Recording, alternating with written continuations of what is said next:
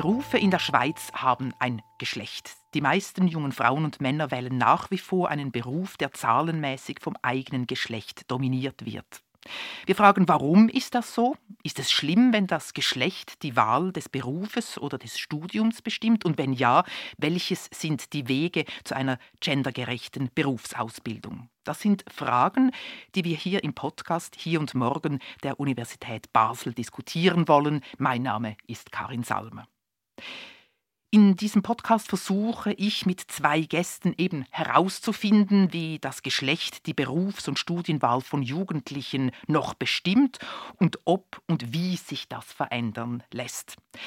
Der eine Gast, das ist Elena Makarova. Sie ist Professorin für Bildungswissenschaften und Direktorin des Instituts für Bildungswissenschaft an der Universität Basel. Zu ihrem Forschungsschwer Punkten gehört unter anderem die Frage nach Gender- und Berufswahl sowie gendersensible Berufsorientierung im schulischen Kontext. Und mein anderer Gast, das ist Matthias Nettekoven. Er leitet die Berufsausbildung bei Roche in Basel und Kaiser Augst.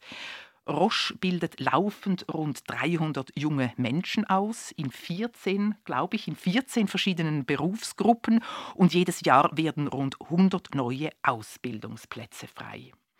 Und Herr Nettekoven, ich habe mir ihre Broschüre angeschaut und so quasi die, die im ersten Jahr anfangen und dort akribisch gezählt und habe 60 Männer und 39 junge Frauen gezählt und frage mich, ist das sozusagen der normale Durchschnitt bei Roche 60 Prozent Männer, 40 Prozent Frauen?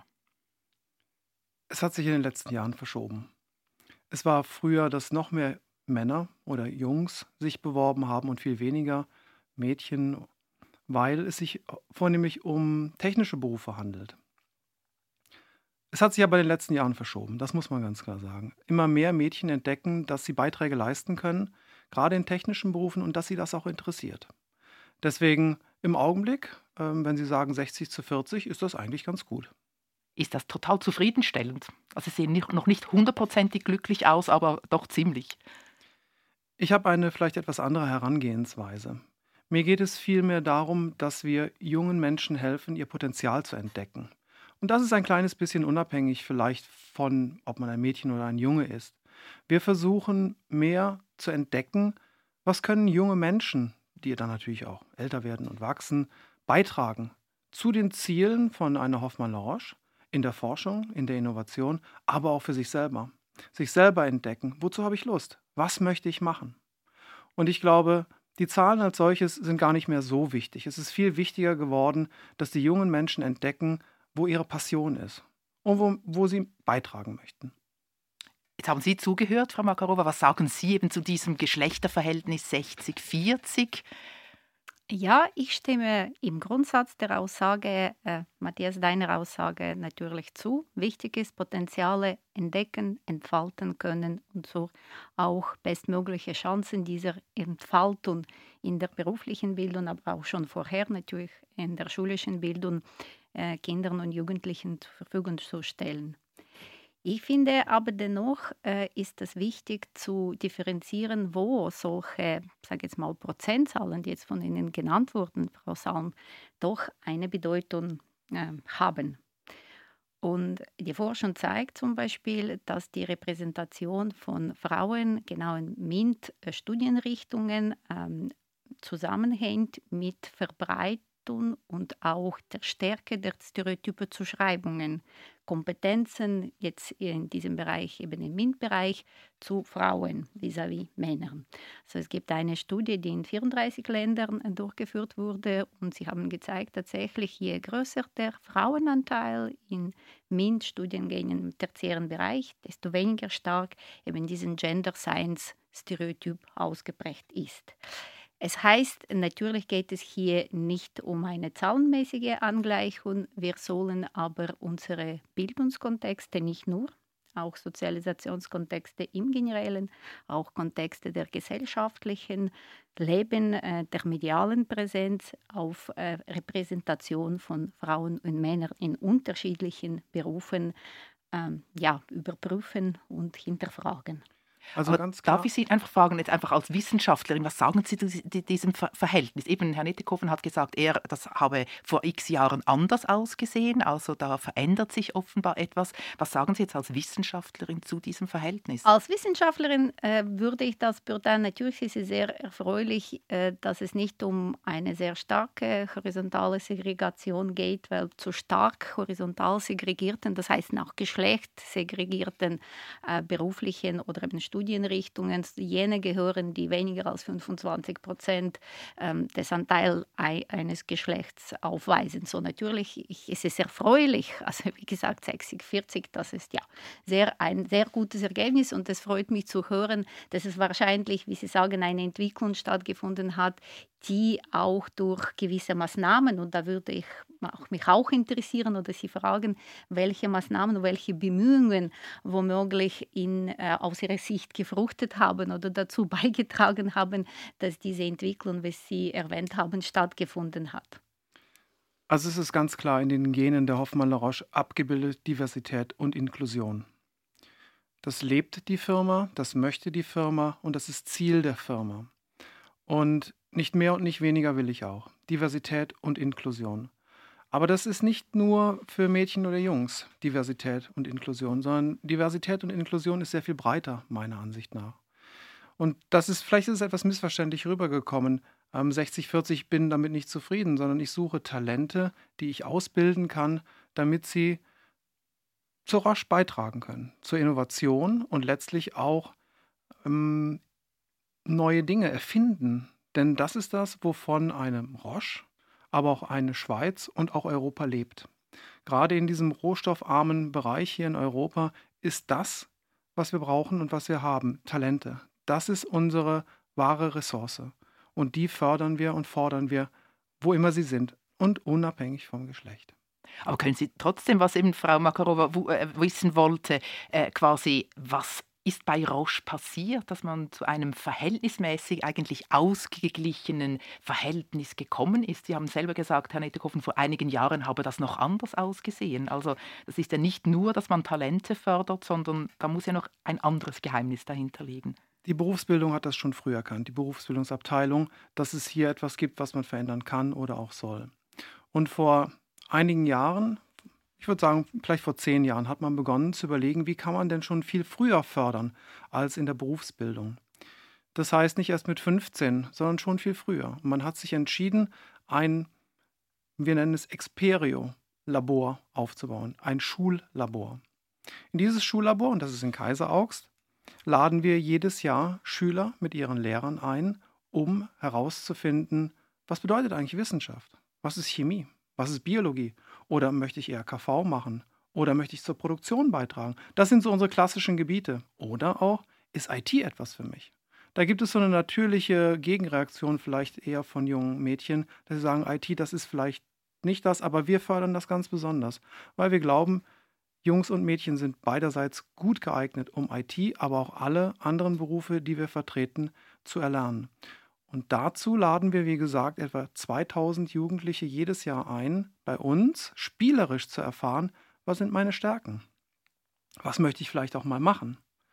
Denn die jungen Menschen, die dort sind, man muss das wirklich wahrnehmen, die sind vielleicht 10, 12, 13, 14 Jahre alt, die wissen ja noch gar nicht, was ihr Potenzial ist.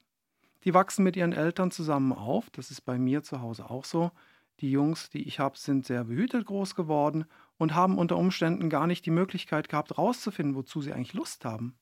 Denn ich bin auch fest davon überzeugt, dass dort, wo man Lust verspürt, wo man begeistert ist, wird man einen guten Beitrag leisten können. Und häufig fehlt einfach diese Information. Und über unser Schullabor Experio öffnen wir das und machen das frei. In der Regio, in der Nordwestschweiz, aber auch Deutschland und auch Frankreich bieten wir an, dass Jugendliche, Schüler kommen können, um zu erfahren, in welche Richtung mag ich eigentlich gehen. Das nimmt mich jetzt Wunder von Ihnen als Wissenschaftlerin. Eben jetzt, Herr Nettekoven hat gesagt, jugendliche Kinder zehn Jahre, das ist früh, oder? Was, was sagt die Wissenschaft, wann passiert so ein Berufswunsch oder genau, wo wird man gendermäßig fast schon getrimmt als Mädchen oder als Bube? Passiert das bis zehn oder ist das früher? Tatsächlich äh, gibt es äh, jetzt eine Erkenntnis, dass die Berufswahl sehr früh beginnt. Und zwar mit drei Jahren können Kinder bereits ihre Wunschberufe, Traumberufe sehr gut artikulieren. Meistens fallen diese gendertypisch aus, was eben bereits auf sehr früheren Einwirkungen aus dem sozialisatorischen Bereich hindeutet, dass eben Kinder ähm, ja auch Vertreterinnen und Vertreter in unterschiedlichen Berufen eben geschlechtsspezifisch sage jetzt mal so, kennenlernen und daher ihre Vorstellungen auch bilden, wer zu welchem, ähm, also welches Geschlecht zu welchem Beruf sozusagen passt. Aber das ist tatsächlich so und das ist eine, gibt es eine Review-Studie, die zeigt, ab drei Jahre haben die Kinder Vorstellungen, sie entwickeln sich natürlich weiterhin. Es ist nicht so, dass diese Traumberufe dann tatsächlich so bis zu also Berufswahl oder berufliche Orientierung, die ähm, dann hinführt zu einer ähm, Stellenwahl und so weiter führt. Aber es gibt diese bereits frühere Vorstellungen und die Entwicklung ist gerade in dieser Phase wichtig, weil da werden auch, also findet eine psychosoziale Entwicklung statt und gerade in dieser Phase auch eben, wie schon angedeutet haben, Vorbilder, aber auch Explorationen mit unterschiedlichen Kontexten, mit unterschiedlichen auch ähm, sozusagen Vertreten und Vertreten eines Berufs sehr wichtig sind. Und ich möchte deshalb äh, sehr äh, positiv, nämlich das eigentlich das, was Sie gesagt haben jetzt, ähm, auf, dass Sie eben diese Exploration bereits sehr früh ermöglichen und so wie ich herausgehört habe, auch Berufsimage sehr breit vorstellen. Weil die Problematik ist bei, ähm, wie soll ich sagen, bei diesen starren äh, Geschlechtersegregationen bei der Berufs- und Studienwahl, dass Jugendliche sehr oft äh, wenig vorstellen können, was wirklich in einem Beruf gelehrt wird, was passiert wird. Wie sieht dann mein Berufsalltag aus? Und dieses stereotype Image zum Beispiel ist insbesondere beim Naturwissenschaftler, Wissenschaftlerin, ich betone aber Naturwissenschaftler natürlich hier, äh, sehr persistent. Ich möchte hier ein Beispiel machen, weil mich persönlich beeindruckt es. Es gibt eine Studie und ähm, es gibt eine Reihe eigentlich solchen Studien und sie nennt man Draw a Scientist Test. Es ist in Englisch leichter auszudrücken, äh, genderneutral. Das heißt, Kindern äh, oder Jugendlichen werden gebeten, zeichnen, wie sie ein Naturwissenschaftlerin vorstellen und äh, sein ihr Arbeitsplatz. Und äh, es ist klar, dass auf diesen Zeichnungen Frauen in der Rolle von Naturwissenschaftlern praktisch nicht vorkommen. Diese Studien werden seit 1980er durchgeführt. Man kann sagen, ja, es ist schon länger her. Wie sieht das heute aus? Es gibt kürzlich 2018 18 eine Meta-Analyse zu eben dieser Reihe Studien und sie reanalysieren Ergebnisse der vorausgehenden Studien und sie zeigen doch, es hat sich was getan. Kinder, Jugendliche Jugendliche zeigen etwas mehr Frauen, aber je älter sie werden, also je älter die Stechprobe der Studien, desto mehr Männer werden in der Rolle eines Naturwissenschaftlers gezeichnet. Was mich aber dann beeindruckt hat, das ist äh, ein Zitat aus der Studie 2006, äh, wie Naturwissenschaftler, und ich hier ein Mann, abgebildet wird. Das ist weißer Laborkittel, Brille, zersaustes Haar, das sind die Attribute, älterer Mann. Und wieso es mich so beeindruckt hat, nicht, dass man, wenn man googelt, übrigens findet man auch solche Karikatur- oder Cartoonzeichnungen auch äh, oft. Weil es gibt einen Aufsatz von Margaret Mead und Kollegin von 1957, also 50 Jahre früher als das Datum der bereits genannten Studium in Science. Und dieses Zitat stammt dann aus Essays, die Schülerinnen und Schüler der Sekundarstufe geschrieben haben, wie sie sich ein Naturwissenschaftler oder eine Naturwissenschaftlerin vorstellen und Arbeitsplatz. Genauso. Das ist praktisch Zitat ist wortwörtlich. Da sind alle Attribute dort vorhanden: weißer Laborkitter, Brille, zerstauster Haar, älterer Mann. Deshalb, wie ich schon sagte, finde ich, ist es wirklich sehr essentiell, dass ein Berufsimage, was ist ein Beruf eben in dieser Branche, was beinhaltet es alles? Weil genauso verfältig sind die Interessen der Jugendlichen und sie werden natürlich eher einen Zugang finden, wenn ihnen auch diese breiten Möglichkeiten, wie dann wirklich ihr Berufsalltag aussehen kann, gezeigt werden. Ich glaube, Eltern spielen hier auch eine ganz wichtige Rolle.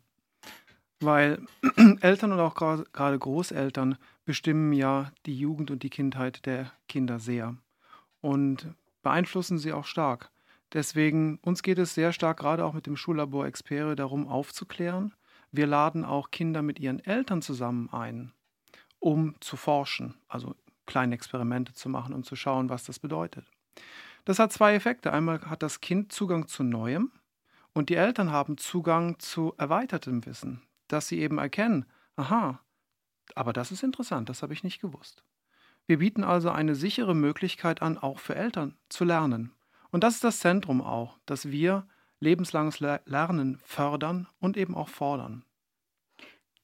Das finde ich auch eine hervorragende Idee. Ich muss sagen, ich bin jetzt so auf Ihr Zentrum gespannt, dass ich das unbedingt besuchen möchte. Aber ich freue mich, wenn Sie vorbeikommen. vielen Dank, vielen Dank, wirklich. Aber es ist tatsächlich so, also wenn es um die Vorbilder geht, insbesondere berufliche Vorbilder, zeigt unsere Studie, dass Eltern mit Abstand die wichtigsten Vorbilder in diesem Prozess sind.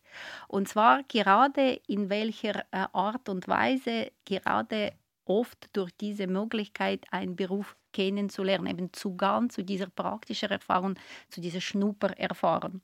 Und interessanterweise genau was geschlechtsuntypische Berufe geht und in meiner Forschung haben wir uns vor allem mit Frauen im MINT-Bereich oder beziehungsweise äh, mit den Determinanten der Unterrepräsentation von Frauen in diesem Bereich auseinandergesetzt äh, gesetzt, zeigt sich, dass äh, für Frauen sowohl Väter als auch Mütter, also das ist nicht das Geschlecht per se hier, sondern eben die Erfahrungen, die die Eltern ermöglichen, in äh, diesem Beruf wirklich sehr wichtig sind, um sich auch in diese Richtung zu orientieren.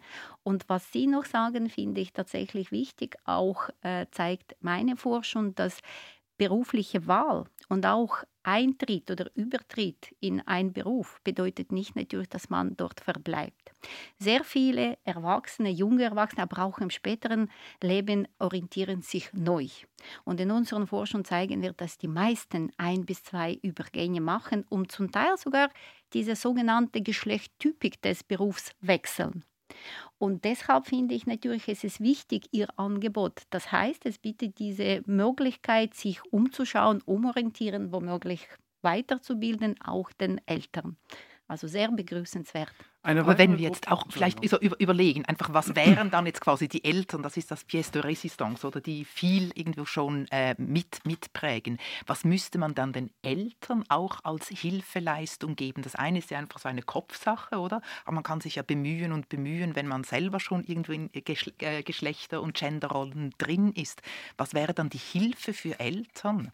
Wären das irgendwie massenhaft Kinderbücher mit Frauen mit zerzausten Haaren oder hochhackigen Schuhen, die Wissenschaftlerinnen sind oder Lehrbücher? Was ist es?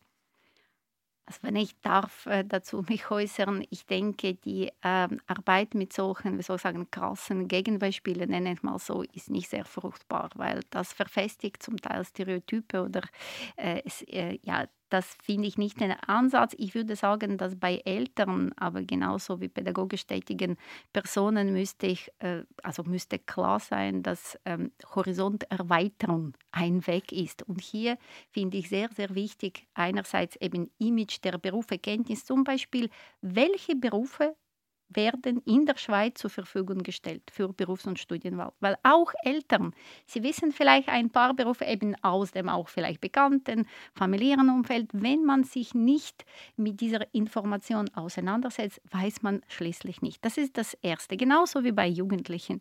Das andere würde ich sagen, genau bei Eltern wie bei den Jugendlichen müsste diese Bewusstsein, inwiefern diesen Gender-Aspekt, und dazu möchte ich noch etwas sagen, vielleicht strukturierter, wichtig ist und inwiefern er unbewusst Berufs- und Studienwahl steuern kann. Und zwar gibt es eine Studie von Linda Gottferson, beziehungsweise es gibt Studien, die diesen theoretischen Ansatz von Linda Gottferson äh, prüft, die belegt, dass die Geschlechtstypik des Berufs das das entscheidendste Kriterium ist, wenn es darum geht, Beruf zu wählen. An zweiter Stelle folgt soziale Prestige eines Berufs und an dritte eigene Interessen der Jugendlichen. Und in empirischer Studie zeigt es sich tatsächlich, wenn es eng wird, zum Beispiel aufgrund von eigenen Fähigkeiten, Kenntnissen, Zeugnissen und Angebot an Berufsstellen für Jugendliche, welchen Beruf aus zwei Berufen wähle ich jetzt, dann nehmen Sie Beruf, das geschlechtstypisch passend hat zu Ihrem Geschlecht. Zum Beispiel ein Junge nimmt einen typischen Männerberuf und mit tieferen sozialen Prestige als zum Beispiel ihm noch zur Verfügung stehenden anderen Beruf mit höheren sozialen Prestige, aber eben ein Frauenberuf. Also es zeigt sich, dass diese Überlegung und die Theorie basiert auf ganz einfacher These.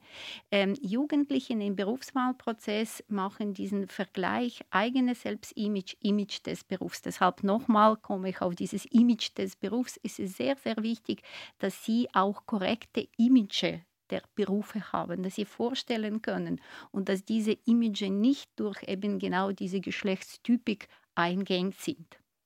Wir versuchen tatsächlich im Experio Mädchen etwas mehr Informationen zu geben.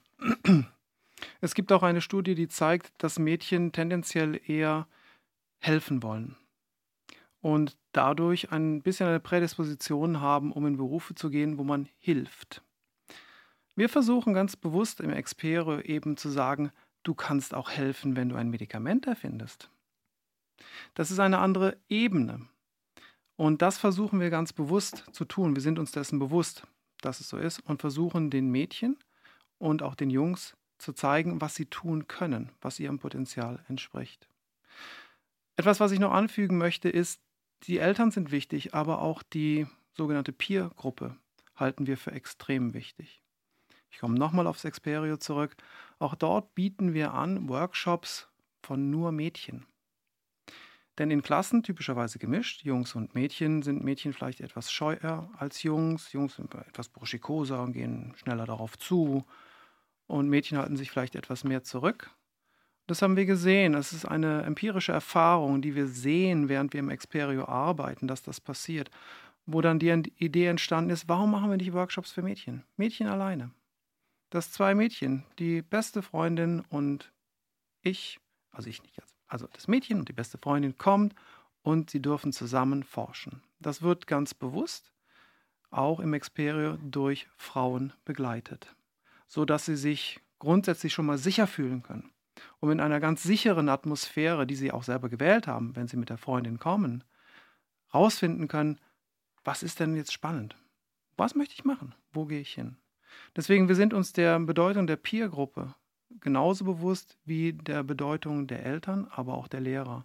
Deswegen, wir haben sie alle auf dem Radar und kümmern uns in verschiedener Graduierung eben auch um alle, weil wir wissen um die Einflüsse.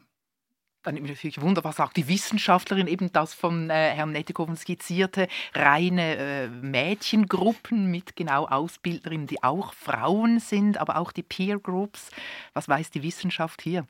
Ja, zunächst mal finde ich es wirklich sehr begrüßenswert, dass Sie so viele Akteurinnen und Akteure, die tatsächlich den Berufswahl nicht nur beeinflussen, auch begleiten, unterstützen können, mit einbeziehen. Das finde ich tatsächlich hervorragend.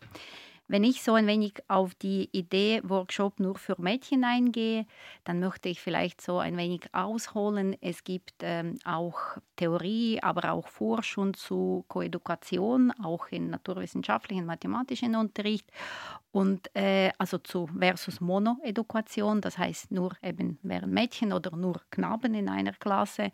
Und es gibt keine eindeutigen Ergebnisse, das heißt eben es gibt auch keine Evidenz dafür, dass Monoedukation zum Beispiel Leistungen und Interessen im schulischen Setting, da möchte ich einräumen, stärker fördern würde.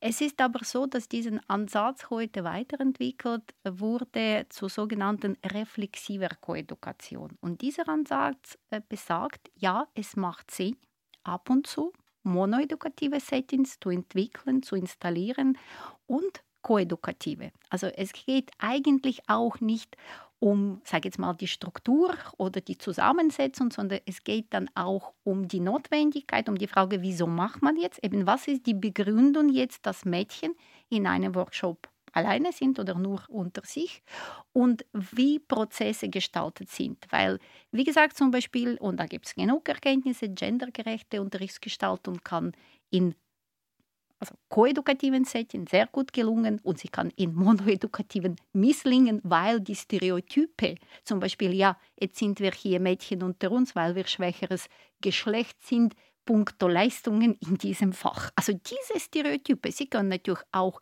aktiviert werden. Ich äh, natürlich spreche jetzt nicht von Ihrem äh, Workshop, ich spreche jetzt wiederum von Erkenntnissen aus der Forschung. Man weiß, dass äh, genau solche Selbstzuschreibungen wirklich von äh, also Individuen selbst aktiviert werden. Und zwar gibt es auch eine experimentelle Studie, die ähm, im Bereich Bedrohung durch die Stereotype oder Stereotype Threat ähm, ihre Forschung ansetzt und sie zeigt, wenn von einer Klausur, einer Prüfung in Mathematik in einer ähm, Experimentalgruppe gesagt wurde, Frauen schneiden anderes ab als Männer in diesem Test und in Kontrollgruppe wurde keine solche Instruktion vor dem Test erwähnt, haben in Experimentalgruppe äh, Frauen signifikant schlechtere Leistungen erbracht. Das ist, finde ich, sehr spannend, weil man hat nicht gesagt, Frauen schneiden schlechter ab. Man hat nur gesagt, Frauen schneiden anders ab. Aber stereotype Zuschreibungen, dass offenbar diesen Fach Männer mehr liegt oder sie dort stärkere Kompetenzen zeigen können, eben diese Stereotype zu schreiben. Frauen aktivieren es offenbar selber. Deshalb, wenn es um äh, monoedukative Settings geht, finde ich, der Grund ist sehr wichtig. Also der Entscheidung muss überlegt sein, aber auch dann auch die Prozesse entsprechend äh, gestaltet sein.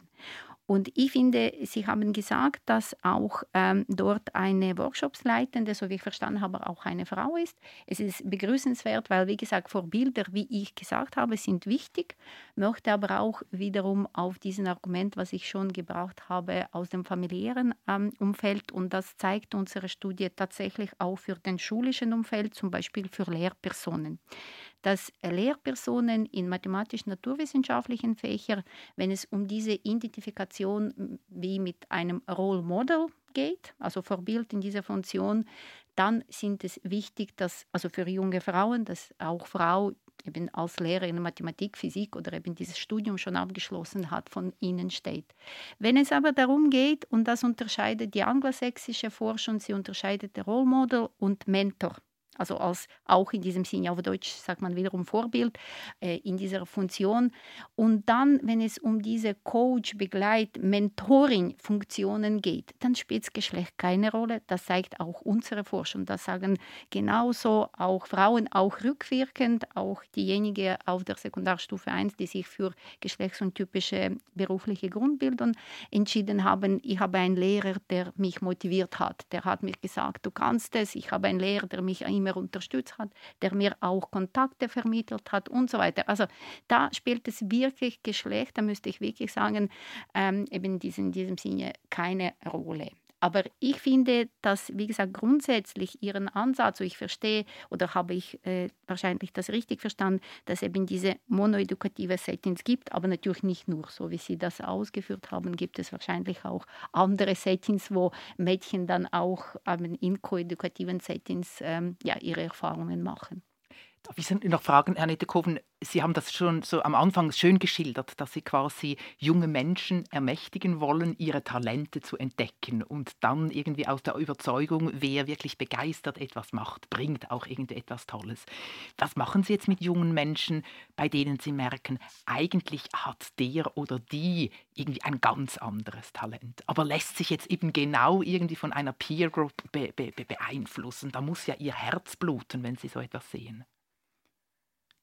Es ist nicht immer ganz einfach, das rauszufinden, gerade am Anfang, wenn wir die Jugendlichen bei uns zu Besuch haben, um mit ihnen zu sprechen, wo sie hingehen wollen, jetzt unabhängig vom Schullabor, sondern dann wirklich auch im Berufswahlprozess, ähm, versuchen wir auch potenzialorientiert herauszufinden, wohin die jungen Menschen gehen wollen. Wir müssen trotzdem wahrnehmen, dass die jungen Menschen eher 16, 17, 18 sind und eben auch noch nicht voll entwickelt sind. Und etwas, was sich auch mehr und mehr abzeichnet, ist tatsächlich, dass die Jugendlichen nicht nur einen Job haben werden über ihr gesamtes Leben hin, sondern die Jobsituation in 2030 wird eine ganz andere sein, als sie heute ist. Einige Jobs werden verloren gehen, die wird es nicht mehr geben. Und es werden aber mehr Jobs da sein, die es heute noch gar nicht gibt. Und einfach aufgrund dessen, dass es so viele Möglichkeiten gibt, entwickeln sich die Jugendlichen ständig weiter und werden auch mutig sein von dem ersten Schritt, den sie bei uns gemacht haben. Und das sagen wir auch, geh weiter, lerne mehr, zu finden, wozu habe ich denn noch Lust? Denn das ist auch eine Frage des Alters. Wenn ich schaue, heute in meinem Alter habe ich vielleicht etwas andere Interessen als vielleicht noch vor 20 Jahren. Und auch das bemerke ich bei Jugendlichen, dass sie heute eben sehr stark daran interessiert sind, sich aber entwickeln. Das ist ganz normal. Das hängt von ihrem Leben ab, von ihren Partnern, von ihren Erfahrungen, von äh, ihrer Umwelt, auch vom Radio. Und ich bin fest davon überzeugt, man sollte dort nicht zu ähm, einseitig sein, sondern einfach öffnen und sagen, was kannst du in zehn Jahren? Wir wissen es noch nicht, aber das ist okay. Und vielleicht ist es am Anfang nicht ganz hundertprozentig der Fit, aber es wird sich finden, wenn man sich nur bewusst ist. Und hier möchte ich nochmal den Schlenker machen zur Information, dass man die Information sowohl den Jugendlichen als aber auch den Peer Groups zur Verfügung stellt und einfach ein breites Bewusstsein in der Bevölkerung generiert, dass man sagt, Ausbildung ist wichtig, aber nicht nur Ausbildung, sondern auch Bildung. Bildung ist wichtig. Deswegen haben wir grundsätzlich in der Berufsbildung Roche Basel Kaiseraugst zwei Dinge, dass wir einmal technische Komponenten vermitteln, aber auch Komponenten, die sich auf die Persönlichkeitsentwicklung konzentrieren. Weil das sind die beiden Sachen, die einen oder auch uns zusammenhalten. Das, was ich mal werden werde, hängt eben ganz, ganz stark davon ab, welche Interessen habe ich. Und heute ist das Feld und auch morgen und in 2030, das Feld ist offen. Deswegen für mich ist es gut, einen hervorragend, qualitativ hervorragenden Start bei uns zu beginnen. Denn wir geben den Jugendlichen das mit, was sie brauchen. Zum einen die technischen Komponente und wenn ich sagen möchte, auch Mindset-Komponente, Einstellung. Haltung, genau. Haltung. Jetzt hat Herr Nettekoven eben so die Entwicklung angesprochen. Das, was heute vielleicht Wunsch ist, ist es in vielleicht in 10, 20 Jahren nicht. Die Berufswelt, man selber verändert sich persönlich. Worüber wir jetzt auch gar noch nicht gesprochen haben, der Wunsch vielleicht eine Partnerschaft und eine Familie zu gründen. Wie sehr spielt das im Hintergrund aktiv oder so subkutan mit in der Berufswahl? Frau Makrova, Sie, Sie, Sie nicken, ja? Ja, das ist tatsächlich so. Ich finde diese Entwicklungsperspektive sowohl in Bezug auf Persönlichkeitsentwicklung als auch berufsbezogen entwickeln, finde ich wirklich sehr wichtig. Äh, aber genau, was Sie jetzt angesprochen haben, man realisiert äh, oder viele realisieren später diese Entwicklung in einer Partnerschaft. Und das ist tatsächlich so, dass hier natürlich dann eben auch die ähm, sozusagen gesellschaftliche, strukturelle Ebene äh, gefragt ist, weil für viele Jugendliche schon bereits eigentlich in seinem früheren Alter diese Vereinbarkeit Familie, Beruf als Frage stellt und natürlich später umso stärker. Man kennt aus den Studien, dass es wohl auch für äh, männliche Jugendliche, nicht nur für äh, junge Frauen diese Frage sie steht, eben wie möchten sie dann, welchen Beruf möchten sie eben vis-à-vis -vis ihren familiären Wünschen oder partnerschaftlichen Wünschen haben. Es ist aber tatsächlich so, und das zeigt Forschung, dass später im äh, Verfahren, also im Entwicklung des Berufslebens und vor allem dann für ähm, Partnerschaften, wo eben Richtung Kinderwunsch gehen, dass für Frauen Kinder Kinderwunsch ganz klar Karriere hinderlich ist, für Männer, und das gibt tatsächlich Studien, sogar Karriere förderlich wirken, weil Männer dann sehr oft doch diese Haupternährerrolle übernehmen und Frauen eben die Versorgerin und äh, Erzieherin sozusagen äh, Rolle übernehmen. Und es gibt auch ganz interessante Studien aus dem skandinavischen Bereich und sie zeigt sogar Paare, die vor dem ähm, Geburt oder vor Geburt eines Kindes ganz klar egalitär egalitärere Vorstellungen äh, sozusagen hegen über Gender Roles. Eben sie sind überzeugt, dass sie werden es partnerschaftlich alles teilen, dass nach der Geburt des Kindes eben man doch äh, eher zu traditionelleren Familienmodellen geht. Und insbesondere in der Schweiz finde ich, man kennt die äh, Lohnungleichheiten. Das ist heute auch ein Thema, wo natürlich sehr breit diskutiert wird. dass natürlich die Entscheide sind dann eben diese rationale Entscheiden. Also wer bleibt dann zu Hause, wer versorgt die Kinder und eben die Lohn ist hier eine Frage, aber auch welche Vereinbarkeitsmöglichkeiten mit familiären Verpflichtungen ein Beruf dem Mann und der Frau bietet. Da möchte ich nicht sagen, dass diese Frage sich wirklich nur für Frauen stellt. Wiederum, in Hinsicht, äh, hinsichtlich der Lohnungleichheiten oder anderen auch natürlich vertikaler äh, Segregation in der Erwerbstätigkeit sind das oft die Frauen, die diese Rolle übernehmen. Und das ist deshalb für mich natürlich auch schon ganz entscheidenden Punkt, den wir hier anschneiden. Es ist, wie Sie gesagt haben, da gebe ich Ihnen zu, alle ähm, Bildungs- und Ausbildungsstufen, Institutionen sind gefragt, eben diese Entwicklung möglichst nicht durch Klischee eingehen, Freientwicklung, möglichst breiten Spektrum an ähm, Explorationen und so weiter zu bieten, Begleitung zu bieten, ähm, aufzeigen, auch welche Perspektiven in der Zukunft daraus sich entwickeln können, nicht heutzutage nur, sondern auch Zukunftsperspektiven bieten. Aber wenn es nicht Strukturen, gesellschaftliche Strukturen oder auch in Betrieben geschafft werden, wie gesagt, die Vereinbarkeit Familie und Beruf ermöglichen werden, werden wir immer Verlust bei den Frauen haben. In das finde ich wirklich etwas, was man ähm, ganz klar sagen muss. Nur Bildungs- und Ausbildungsbemühungen äh, reichen dann nicht aus.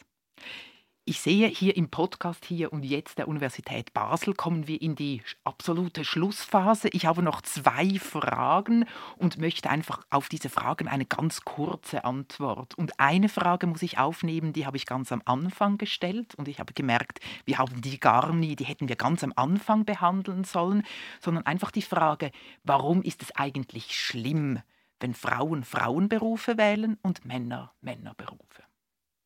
Herr Nettekoven. Über die letzte halbe Stunde habe ich mich ja schon dazu geäußert, dass ich wirklich daran glaube, dass es darum geht, dass der Zugang zu den Berufen für alle gleich sein soll. Und das bieten wir an. Und dass nicht nur der Zugang gleich ist, sondern auch, dass die Ausbildung oder während der Berufsbildung, dass die Chancen gleich bleiben. Das und auch das ist für Roche normal. Diversität und Inklusion, das ist vollkommen selbstverständlich für uns. Deswegen ähm, Mädchen können alles, Jungs aber auch. Auch an Sie die Frage, ganz mit einer kurzen Antwort, warum ist es schlimm? Oder wäre oder ist es schlimm, wenn Frauen, junge Frauen Frauenberufe wählen, sogenannte, und Männer Männerberufe, sogenannte? Ich werde versuchen, mich kurz zu fassen. Zunächst mal, ich glaube, auf der gesellschaftlichen Ebene war sehr stark in Zusammenhang mit äh, horizontaler Geschlechtersegregation gebracht wird, ist Fachkräftemangel.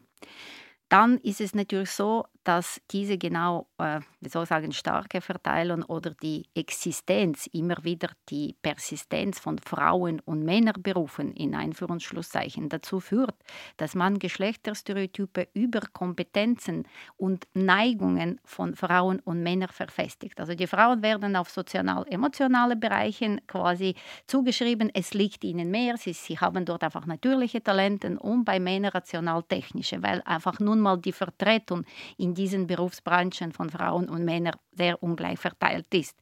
Damit wird eben die individuelle Entwicklung von berufsbezogenen Interessen, von auch Persönlichkeits Interessen eingeengt und schließlich resultiert auf wiederum gesellschaftlicher Ebene ungleiche Verteilung von Lebenschancen, weil Frauen sind nicht nur in gewissen Berufsbranchen übervertreten, sie sind auch in der Berufen mit tieferen sozialen Prestige und mit eben äh, auch kennen wir die Problematik wiederum Lohnungleichheit, sind sie auch davon betroffen.